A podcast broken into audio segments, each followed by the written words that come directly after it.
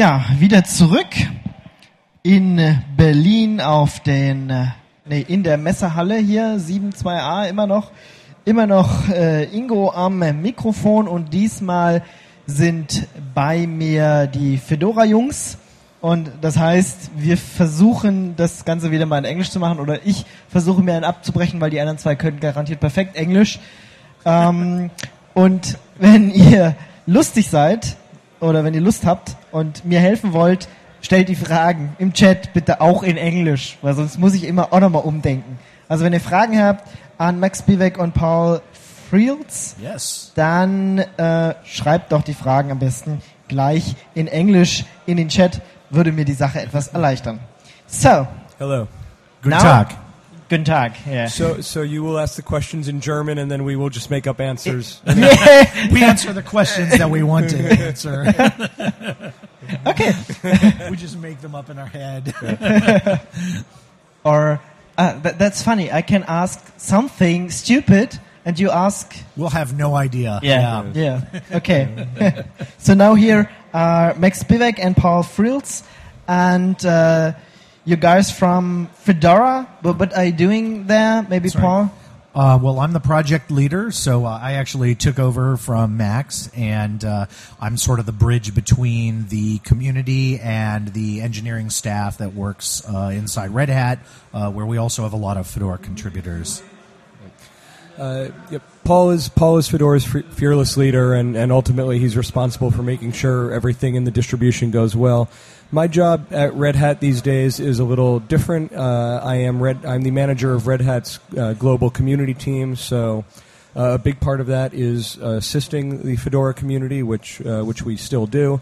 And I'm also, in, uh, me and my team are involved in Red Hat's work uh, in open source education, in making sure that whenever Red Hat engineers participate in open source communities, they're doing so in a proper way, and that all of Red Hat is learning sort of the good lessons of community management that Fedora has figured out over the years. I must say also, uh, we spoke at Chemnitzer Linux Talk. It is a real pleasure to be back on Radio Tux. This is my this is my favorite thing to do. Okay. Uh, and you like to traveling a lot. So this year you're again in Berlin. Yes, yes. Well, this is uh, this is my third time at Linux Tag, and uh, every year we really enjoy it here at the with the Fedora project. And uh, this year we are hosting, along with Linux Tag, our European Fedora User and Developer Conference in Berlin. Last year we did it in the Czech Republic, where Red Hat has a bunch of engineers. But this year we put those engineers on a bus or a train, or somehow they got here to Berlin. And we have We put uh, them on the backs of flying Oh, my, ponies. my phone's ringing. Yeah, so uh, so we brought in folks from uh, from Brno actually here to Berlin, and we're in the Marshall House, uh, uh, which is right next door to the hall where we're at now, Yep. and it's going to be huge. We're, we're going to have probably at least 150 people there uh, tomorrow, Saturday, and Sunday, and we're hoping that uh, people from the general audience of Linux Tag wander in as well. It And is free. It's free and open to anyone to attend. So if you're listening to this and uh, you're interested in So- what we do, So one of over. one of our contributors is calling me. Should I talk Right to now? him on air? Do you want to? on air. Why, yeah. why don't you take care of this? oh, you're gonna, you're gonna go talk to him right now. Yeah. So, um, so the Fedora Users and Developers Conference has a couple different parts. We uh, we have a a Hackfest, uh, which is uh, uh, code sprints. We have people who are working on particular pieces of the distribution, pieces of our build system, different different facets of the community work, and they will get together and sit around a table and work on code, or they might work on documentation, or they might work on just uh, establishing better processes, brainstorming new ways to do business. Uh, and then we have another part of the uh, of the FudCon, which is our sessions, and it's uh, it's in the bar camp or unconference format, where it's self organizing. We don't know what the agenda is going to look like. There's some people who know they want to come and teach something. Some people attend knowing they want to teach something, but they're not sure uh, you know, what, what they're going to do yet, and they they come in the uh, the night before on on Friday evening at five. We're going to gather uh, at, at the Marshall House and we're going to take uh, uh, uh, pitches, right? A pitch being um, you you get up in front of the audience and for about 30 seconds, you describe what it is that you're going to do in your session. And uh, and then your name will go up in the grid. And by the end of the by the end of the evening, after about an hour, we have a full schedule grid for the next day's conferences. So there are going to be uh, dozens of really interesting sessions. Some of them taught by uh, world class engineers. Uh, some of them taught by just some of our incredible volunteers uh, and it's going to be a lot of fun. So whatever your whatever you it is that you like to do, and whatever it is that you like to uh, to engage in in open source, you're going to be able to learn something uh, on Saturday at the at the bar camp. So, so if, if there's anyone out there in the internet's listening, uh, get in your cars and come to Berlin. Right now, Or trains, Right, or, or train. or flying Yep. ponies. and, Or and- flying and- ponies. and, be here at 5 p.m. tomorrow night. And you come to the, the bar camp sessions, and then you come to the Fedora social event, and Fud uh, Pub. uh, and then you stay with us uh, all the way through till Sunday. That's right. And it's not far away from here, from our current location, the It's- Hall It's, 7. it's right two- across the street. Yeah, the and- Marshall House is right here on the ground. We've got some volunteers that are spamming the the hall with signs uh, all day today. It'll so be very easy to find. It's a two minute walk. Look for the look for the FudCon signs. Okay, except from the bar camp, you said there are, will be a conference uh, which is planned already. Uh, it's yeah. So we've got we've got hack fests that are be, that will be going on on Friday and Sunday, and on Saturday is the Bar Camp conference, uh, and anyone can come to any part of that. So you can come to any one or more days, uh, whatever you like. We we also have though. Uh, there are also uh, another uh, track of talks that are already Right. scheduled, and In uh, German, too. They're in they're Yeah. in the they're in the Linux Tag uh, pamphlet, right? That Yes. everybody got when they came in. Most of them tomorrow are in German. Well. What we're going to do tomorrow is uh, we've got German speakers, and so at the beginning of every one of their talks, they're going to say who wants to see this in German or in English, and we'll figure it out uh, there. Um, so we're going to So- be having we're going to be having those talks all day tomorrow, um, and also all day Saturday, and those are already in the Linux Tag schedule, so you can see what they are. yep. Hey, okay. So the most talks will be in English then, I think, because when somebody raises the hand, then Well, if if there's even if there's even one person who wants it in German, then we will ask the person to kind of switch languages and kind of repeat Oh. themselves a little bit. And oh, we difficult. we, well, we have a smart community. Uh, we we asked we asked the German speakers to to prepare to speak German because. Uh, we're here in Germany, and we should we should uh, we should do the right thing. Respect the language. Paul and I certainly can't. So Y- yeah, how, how is your German? So Uh, uh, uh, I, I, I- I I, think- ein bisschen, right? Ein bisschen. I I think that I'm going to have a hard time convincing the two of you to make me the official voice of Radio Tux if I cannot speak German. So, I'm going to take over from you. I'll I'll do the next. I'm going to do a voiceover in German. I have these guys write it, and then I'm going to record it in This- German. this- Can we do that when we're done? Yeah, we can- we I'll can do do that. this is What is- Radio Tux.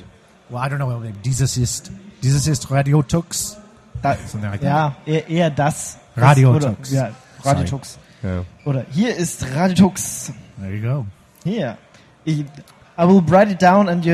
And then we're going to do this. Yeah, yeah, yeah. get done. Perfect. Yeah, Yeah. okay. And that's And then your we're going to battle it out. We're going to see wh- whose Well, voiceover I've- is more. You know, I've, I've, got, I, I've, got. I've gotten to do a lot of cool things in my five years at Red Hat, but recording the soundbite for Radio Tux was probably the best one. and I'm told, so, so I'm told, and, and Henrik here uh, told me that uh, you guys read some of the Fedora Weekly News Yeah. in German uh, on Yeah. Radio Tux, Yeah. and uh, and, I, and it seems to me like we should have. Uh, He's reading the Re- Henrik reads it, right, right. Yeah. So it seems Yeah. to me like we need to have one of us uh, with Give a proper soundbite to, Yeah. to be the intro beforehand. Yeah, So- yeah. well, we can, we we can do it. news. But, but, right. but you have to speak German then. All right. Yeah. Okay, we do it. We'll coach Um, we coach him.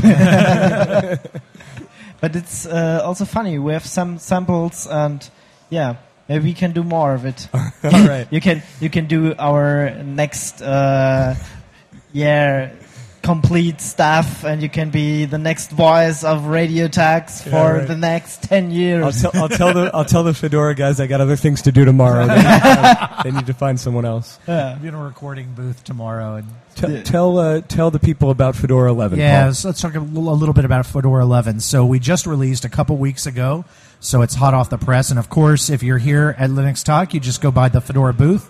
And we've got uh, several different kinds of media. You can get the GNOME uh, live spin, or you can get the KDE based live spin. You can also get the installation DVD in either 32 or 64 bit versions uh, here at the booth. And uh, we've got a number of really cool features uh, in this version, uh, including uh, the the, re- the revamped PackageKit, right, which uh, has new features for automatic font installation, automatic uh, content installations. Um, We've also got better support for fingerprint scanners. We've got improvements to the kernel mode setting features, so that you get a you know beautiful boot up screen now in uh, many for many different kinds of video adapters. I wonder if we could get Leonard to come over here and speak in German about Pulse Ah, Audio. About Pulse Audio, yes. And Pulse Audio is very near and dear to my heart, uh, and I've actually I, I just recently wrote a little application myself that's uh, Pulse Audio based, and it allows uh, our community members to uh, use our voice over IP system called Fedora Talk. Which anybody can get a free account on Fedora Talk, as well as their Fedora, uh, uh, alongside of their Fedora uh, account itself and they can now use that to call other people and record an impromptu interview and then publish it online. Okay, maybe you have to explain what Pulse Audio is. I mean, Oh yeah, Pulse Audio. So it's a it's a it's a full featured sound server. Uh, it has a complete client server architecture, and it lays over top of your existing sound drivers, and it allows uh, many different uh, sound generating and sound producing devices to talk to each other. You can move uh, audio from one device to another, so you can go from one set of speakers and you can re- reassign the audio stream to go to another set of speakers. You can send it to all of them at once. You can take inputs from many microphones, mix it together, and then move that sound stream all over the place. So it's uh, it's highly modular. Uh, it's very programmable, and uh, and uh, uh, it also features for, for Fedora 11. We've got a simplified volume control, so even though all, you have all of these different places where sound can enter and leave your system, now there's an easy way to simply control the volume. Because for most people, they're only running one source at a time, and they're running out of uh, one speaker. And rather than having to run all sorts of crazy mixer applications, now they have a single place that they can control the volume, and it's very easy for, for desktop users. okay, and the architecture uh, under this is ALSA, or? Uh, actually, it has it has plugins for all sorts of different architectures. So, ALSA, of course, is there, uh, but it also has backends for things like OSS, uh, and there are ways to make it play well with uh, Jack, right, which is a low latency uh, audio system. So, there are ways to make that work. Pulse Audio also supports things like uh, Bluetooth uh, and USB headsets, all the different kinds of devices that are out there. Pulse Audio, if I'm not mistaken, is, is also pretty well integrated upstream into GNOME and across distros now, Yeah, right? Absolutely. Yeah, Pulse Audio is a it's an upstream project. It's not Fedora specific, and you can find it in uh, in a number of other distributions. But uh, you know, as with many of these upstreams, uh, Pulse Audio is actually created by a guy by the name of Leonard Poettering, uh, who's here at the conference. He lives in somewhere. Berlin. Lives in Berlin. Yeah. So he uh, he's actually a uh, uh, now a Red Hat employee, and uh, he's been creating Pulse Audio for some time. And I personally I love it. So thank you, Leonard, for your awesome work. Okay, back to Fedora 11. What's new in Fedora 11? Well, talking about uh, we could talk about the Fedora community portal. How about that? Yeah, let's talk about that. So one of the one of the great things for for the, the the group of contributors that actually helps us to build Fedora, right? We have some stuff in Fedora 11 that's useful for them and, and makes their life a bit easier. Uh, if you think about the the average workflow for a Fedora contributor who's pretty technical, maintaining packages, doing infrastructure work, needing to keep track of exactly when updates are pushed and what's going on in on sort of the Fedora planet, for example.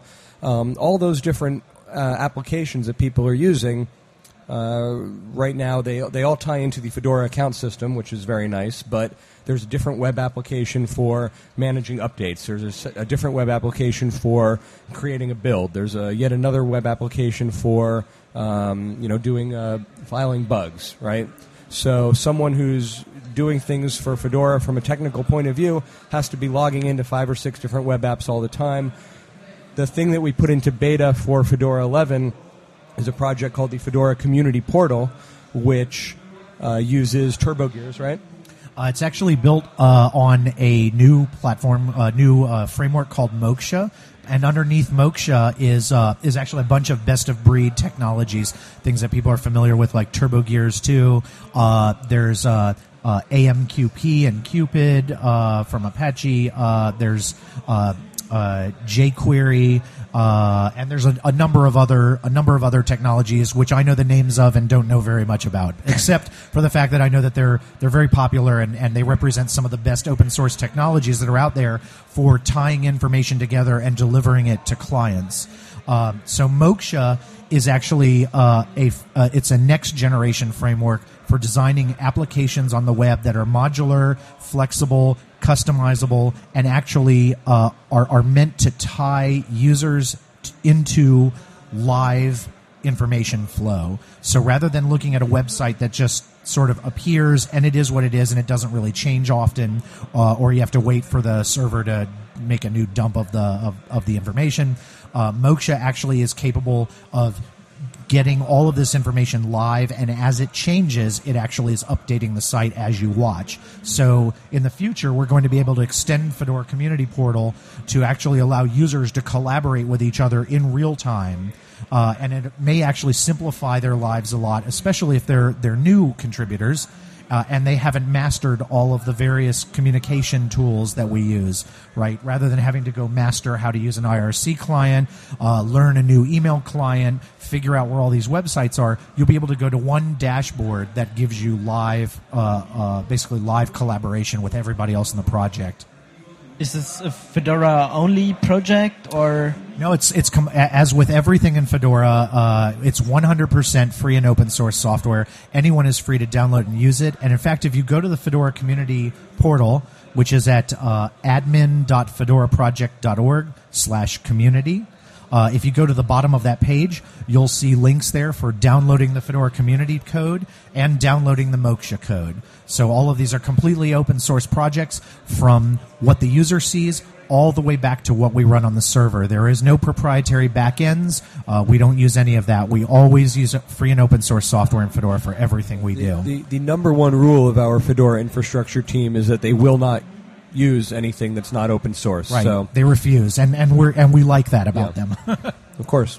yeah. Okay, back to Fedora 11. What's uh, again? What's new? Uh, EXT Um, EXT4, we've Right. got that in there as, By the, default. as the, by default, Yeah. right? So by default. Yep. It's uh, default. So someone who's, who does a new installation, it's going to give you that unless you unless you change it.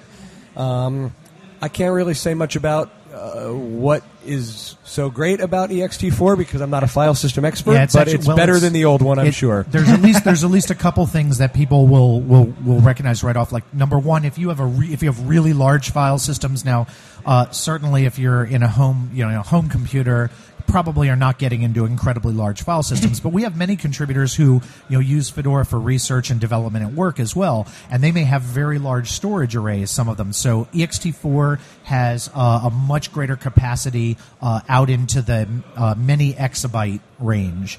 Uh, on top of that, the one thing that everybody will see if you're using ext4, even a home user, uh, you know, storage sizes have grown anyway, right? Many of us have computers at home with 200, 300, 500 gigabytes, even larger disks than that. Yeah. And and every once in a while, uh, you know, every 32 times or however many times you boot up, your your system has to be checked, right, for consistency. It's a safety feature, uh, and that can be very very slow. In ext4, it's a much faster process. So that's something that when you boot up your computer and you think, oh, now I got to check my file system, I'm going to have to wait a few minutes. It's not nearly as long now with ext4. It's a good. It's a good thing Paul's here. You can see why he's the Fedora project leader since he knows how things work, and you can see why my only hope for the future is to record voiceovers for Radio Tux. Um, the other thing that we've got uh, in Fedora 11 that is, I'm gonna, so I'm going to earn my money now. Yeah, do it. All right. The other thing we've got, waiting. the other thing we've got in Fedora 11 that, that is the end of a story that we've been working on for a couple releases now is uh, yet another update to our quest for faster boot process. Yes. Uh, kernel mode setting.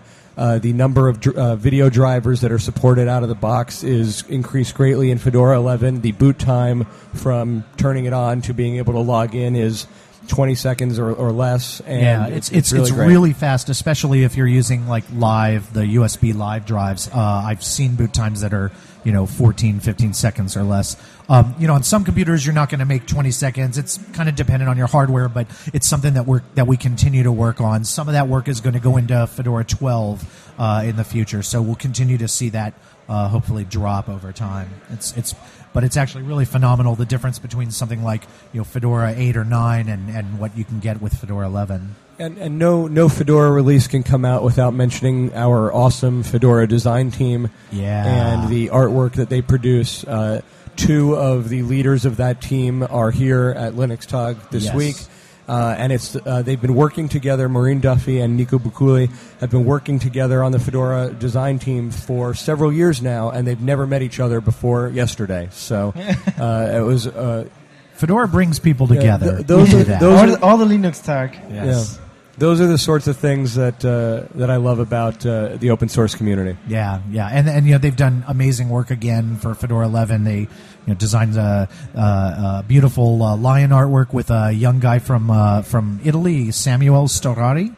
Uh, actually designed uh, beautiful lion artwork uh, for this release, and I can't wait to see what they come up with for 12. We have a it'll it'll have something to do with our new release name, which is going to be announced on Saturday at FudCon. Okay. Um, that, another thing is kernel-based mode switching, which is Right. also new and cool feature. Yeah, maybe you want to explain Right. a little bit more.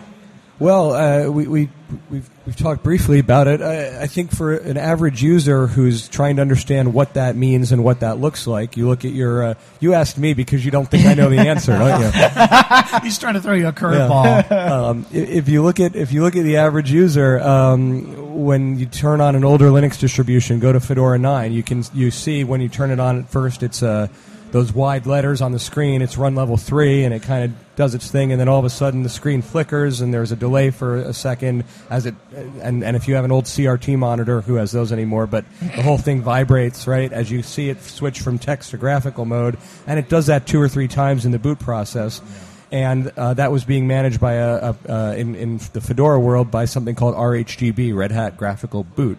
And as part of the uh, kernel mode setting work that's been done in Fedora the last few releases, that was thrown out. It was replaced by code called Plymouth, which better integrates all this stuff. And now Paul's going to correct everything I no, said. No, no, wrong. no, Actually, no. Every, all that was right. You know, and the reason you got all these clicks and it took so long is that you're essentially you were loading a big piece of the normal graphical subsystem, right? X X.org, right? The free X uh, GUI.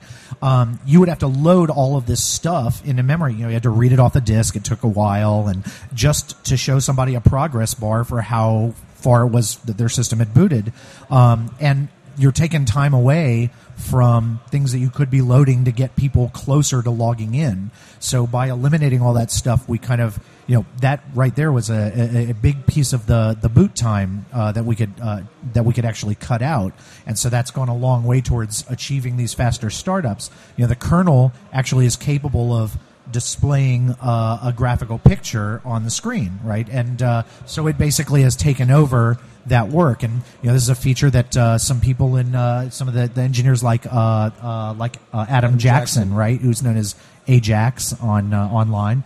Uh, he is a uh, uh, one of the uh, you know fundamentally gifted X driver writers. He knows everything about GUIs. He knows everything that I'm afraid to to ask. So um, he's actually created a bunch of that code, and uh, and uh, and we're using it to lower boot times and also you know give a. It's also a nicer experience, right? Because when you start up, you get this you get this very uh, pleasing display. It can be a little graphical picture. For 11, we have a, a picture of a Fedora logo, and it charges up, and then as it reaches the ends, it kind of flashes and Will, will we have will we have ponies for Fedora 12? We may we may very well Flying- have ponies. flying ponies. We're we're on our way to flying ponies. well on our way. Yeah, so uh, And it's it's, also- it's kernel mode settings are a really cool feature. And it's also cool for uh, hibernation and resuming from hibernation. Mhm, yeah. Yeah, so um, so you know, hibernation and suspend, you know, obviously those are you know, all part of the power management work that we're constantly working on, making sure that that works for newer and uh, and and improved laptops that are out on the market. So you know, we continue to develop those features. And as speaking well. of, of stuff in new laptops, we've got the fingerprint stuff that Yes. just works in Fedora yeah, yeah, and- 11. yeah, and that's uh, you know, and that's uh, part of the libfprint uh, work. Again, it's gone on upstream and it's been integrated in GNOME. Uh, one of the people who worked on that was uh, Bastien Nocera, right? He worked on uh, getting the uh, fingerprint. Uh, scanners, uh, a wide variety of them working, so you can actually log into your box, uh, into your into your box using your scanner. And uh, when your screen locks and you open your machine up after a suspend, you can log back in with your fingerprint. I actually do that on my on my system.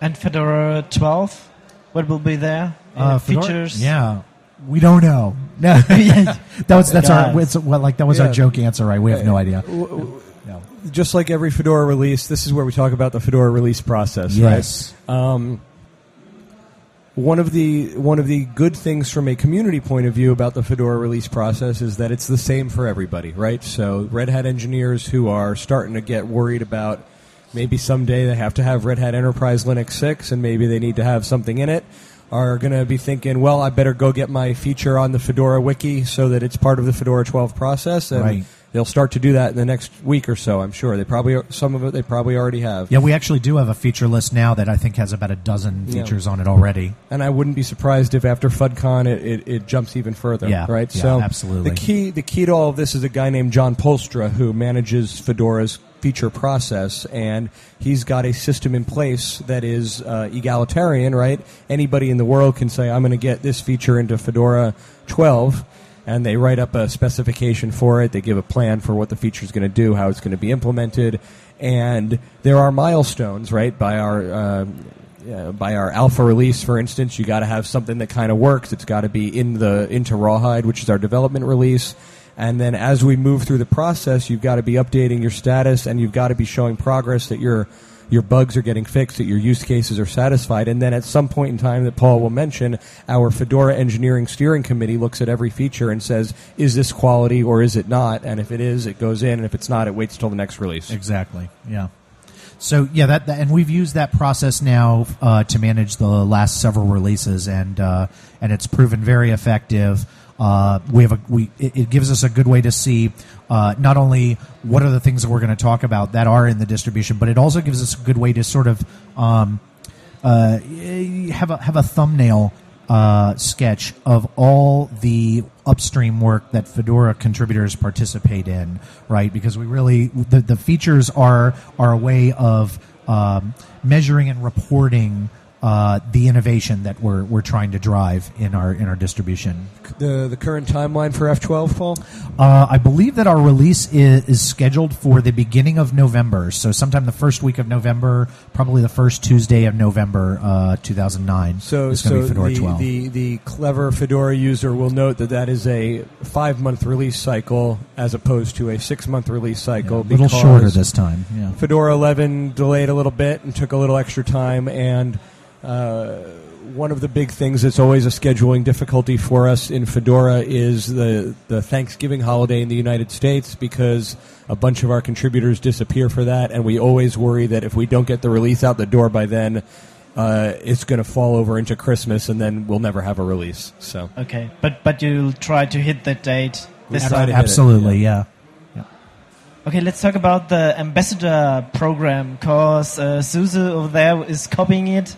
It's a great success. Well, uh, that's the sincerest form of flattery. That's right. That's right. And uh, you know we encourage it. It's uh, you know it's why we document everything publicly wiki, and yeah. do everything openly because hopefully if it works, people will use it and it actually creates a much better open source ecosystem. We, we have we have a, we have a great ambassador program worldwide and also in Europe. Uh, the worldwide model for how we organize it is in each part of the world to find a team of four or five individuals who really want to take leadership for that region. They're passionate about it. Yeah. Yeah. So we've got we, we've sort of got a, a handful of folks in the United States that kind of live spread out around the country that take care of that. In Europe, we've got uh, in Europe we've gone even a step further, and we have a nonprofit organization that our community has set up, which can help with uh, resources and, and some sort of uh, organizational problems, right? And those people take care of everything, right? And uh, and our booth over there is staffed entirely by our Fedora ambassadors. Uh, they've helped me tremendously in my job, which is organizing uh, FudCon. Uh, I couldn't do it by myself, and and and Gerold Kassube and, and some of the other folks have been really helpful in getting that done. And um, They're just they're super people. it's the only way a, group like ambassadors is Yeah. the only way a community can scale. Right? That's exactly right. Because Paul can't get on a plane and fly all over the world. His wife would. Well, his wife would leave him, and then he'd be sad. I would be very sad Um, because she's the best wife in the whole world. So. uh, I can't get on a plane because I, I, I don't have enough budget to fly all over the world. And, you know, but, but that's and that's also the wrong way of looking at it too, right? It's not about Max being a superstar. It's not I about me about being a get to that. superstar. We're just, you know, we're just two other guys. I mean, we're lucky and happy that you know our jobs allow us to work on Fedora all the, uh, you know, quite a lot of the time. Max quite a lot of the time, and me all the time. Uh, but uh, but that's it's not about him and it's not about me. It's about our whole community and trying to you know make sure that anybody in our community who is passionate and driven has the uh, has the ability to be uh, Right. to be one And- of the and- superstars. And, I, I firmly believe that any of the guys over there at that booth could sit here and give a better interview because they, yeah, or don't you feel you're missing Yeah, out yeah, now? they, they would they would do it in German first of all, Right. And they're they're they actually you know maybe understand how some of these things work. Well, Paul understands. I barely. No, I just cl- I just pretend I do. but but the point is, right? Uh, we don't want to be a community where one guy is always giving all the talks and, and, and, and being the face of that community. We want every single member of Fedora to be a leader and to be able to be a spokesperson for the distribution. And when you look at uh, when you look at the sort of marketing project that the F- Fedora community portal that we already talked about did. Uh, they took pictures of average, you know, Fedora contributors at different conferences and events, and they used those pictures of those people in the marketing plan because everyone in Fedora can be a superstar, Right. and we don't want to have one or two people that, that are always doing that because that's that's anti-community. That builds the brand of a person and not the brand Yeah, of a project. it's- and it's- nothing annoys me more Right. than people who who uh, promote themselves at the expense of their project. Right. This is not. It's not. This is not. You know, Matt, the Max Spevak show or the Paul Frields show. You know, this is all. It's all about Fedora. Right, community, and I would say people go by the commun- go by the community portal, and you can see some of those pictures, and uh, you know they're they're incredibly funny, and I think it really shows the spirit that people have in Fedora. Just you know, very fun loving, uh, but also you know when we know when to be serious and we know when to have fun. So I, I uh, think you it shows buckle that down and most work and most Fedora contributors are incredibly handsome and beautiful. That there is that as well. Actually, yeah, you're a very handsome man yourself. Just, I just think I should tell you that. I, I think I have a radio voice and not a movie star face. That's hey. Well, you know what? Uh, you know, Rudolph Valentino had it the other way around, so there's still hope for you. Okay, you guys are seems to be very funny. So, um, uh, in our chat, there's a question: Is the uh, rate race between Fedora and Red Hat guys? Uh, who's better? Which distribution is more popul- popular, or is this, uh, one big family? Of Fedora and Red Hat. Between Yeah. Fedora and Red Hat, Yeah. wow. So, so they, they um, yeah, it's a, well, it's definitely a family, right? Yeah, because, absolutely. Because Fedora, Fedora and Red Hat Enterprise Linux, uh, first of all, serve two entirely different sets of people, right? Um, and they are, uh, and they are put together with a conscious decision to serve two entirely different sets of people. If you if you rewind all the way to the early days of Red Hat, when there was only Red Hat Linux, uh, the fundamental problem that Red Hat Linux ran into was you've got a bunch of developers who are innovators and who want to always be using new stuff and breaking things, and they want a release that changes often and moves very fast. But then you've got enterprises, banks that want to install something once, leave it running for seven years, throw the hardware away, and install something again. And you've got partners and other companies that want to use a Linux distribution as the basis for building their own product. And for those people, things have to change really slowly, right? So a single distro can't serve both those people at the same time. That's right. Therefore, Red Hat Enterprise Linux takes care of the people that make us money. Fedora takes care of the innovation, and I say to, and I say that uh, uh, it is critically imp- it is critically important that Red Hat continue to sponsor Fedora because if you're going to uh, if you're going to profit from the open source community, you have to also lead the open source community, or else you are a hypocrite. Yeah, absolutely. I, I have nothing to add. That was perfect. Okay, another and, uh, question. and i- Fedora is yeah, the up, Fedora is the upstream of RHEL. Yeah, yeah, absolutely. yeah, it's more innovative, maybe. Fedora. Well, it, yeah, it's, it moves bleeding edge. It moves well. It, it moves faster. Uh, it tries to Fedora tries to show you the best of what exists in the open source world every six months. RHEL tries to show you the best of what exists in the open source world that Red Hat thinks it can support for seven years. Okay, and other question is: uh, Was the start of the ambassador program hard? Where from uh, OpenSUSE uh, often look to Fedora how to begin, but how was the begin? Uh, starting any, you, you go ahead, Paul. Oh no, I was just well. So I was going to give a shout out to Alex Yeah. Meyer, right? Who's uh, you know she was the the the gal actually began the ambassador program as a way of you know spreading grassroots support for Fedora everywhere. Um, you know, was it hard? Absolutely, because you're trying like like any any movement, you're trying to attract a core of people who are are passionate and are self starters. And I think our ambassador program has very successfully found people who can do that. Um, you know, it is difficult to start from scratch. I think it's it's difficult to start anything from scratch. Uh, and in open source, you know, one of the things that we always uh, that we always try and do is build on the work of others. So, you know, again, I think you know, it's it's not a problem to see those things uh, duplicated elsewhere. I think it's it's very important that we look at work that's done elsewhere and learn from it where we can. So, uh, you know, I- I would say the ambassador program has been very successful in identifying uh, people who uh, they they share the beliefs and they share the uh, the ethics uh, of the Fedora project and are willing to get behind and actually you know put their backs into it and, and push a little bit in their part of the world. One one difficulty that exists in the Fedora ambassador group more than I think some of the other parts of Fedora is that ambassadors uh, ambassadors have a very specific purpose, right? Their job is to organize events Right. and evangelize. It requires them to uh, be able to manage resources. It requires them to be able to have a vision for what an event can look like, and it requires them to be able to speak uh, intelligently, uh, more so than me, about Fedora. Right? Uh, what it does not require uh, is simply thinking Fedora is cool, right? Fedora Ambassadors is not Fedora's fan club. Uh, and one of the things that is difficult in doing is lots of people who just think Fedora is cool tend to find their way to ambassadors and say, Fedora is cool.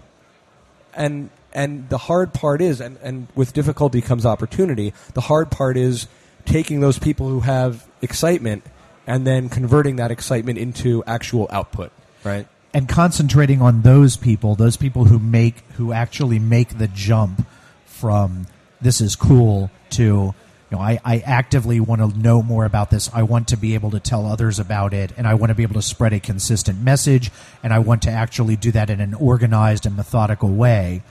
Those are the people that we concentrate on in Fedora, and I'm, I'm actually going to talk a little bit about this in my uh, in my speech at, at FudCon on Saturday about why it is that we concentrate on those people, why it's important that uh, that those people are the the drivers in the open source ecosystem, and not you know not the people who think that Fedora is cool and wonderful and, and just use it. You know, we love those people too, obviously, uh, because at the end of the day, you know, those are the people who are using the software that a lot of us create, and it's fantastic. But but concentrating on those people is not necessarily the best way to scale as a as a project.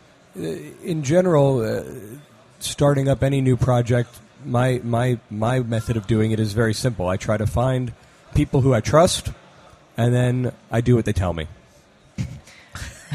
okay. nice. Um, Give me some water. no, I'm just kidding. money. uh, yeah.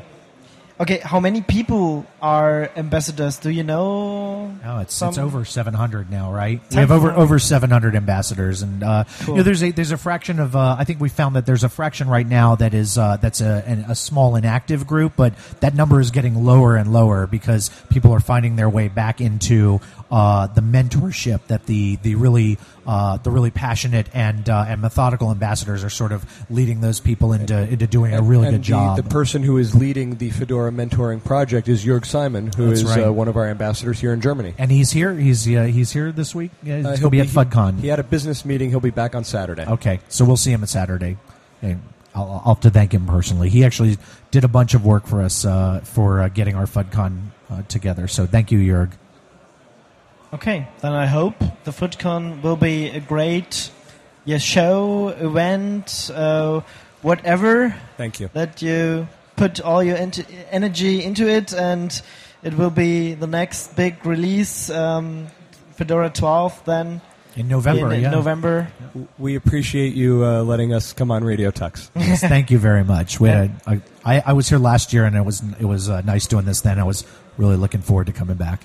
And now we're working on the career as an There radio voice. All yeah, right. you ready for the voiceover stuff? We'll do that next. Okay, thank you very much. Th- This were Max Spevak and Paul Frields from Fedora. Thank you very much.